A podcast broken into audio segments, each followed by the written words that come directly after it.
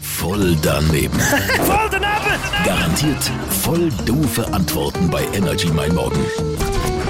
Was sagt man über Menschen, die nahe am Wasser gebaut sind? Was sagt, äh, was sagt man über Menschen, die eng am Wasser gebaut sind? Nahe. Nein, am Wasser gebaut sind. Könntest du dir vorstellen? Ich weiß auch nicht, dass sie vielleicht mehr Gefühl zum Wasser haben oder lieber im Wasser sind. Also eher so Badenixen.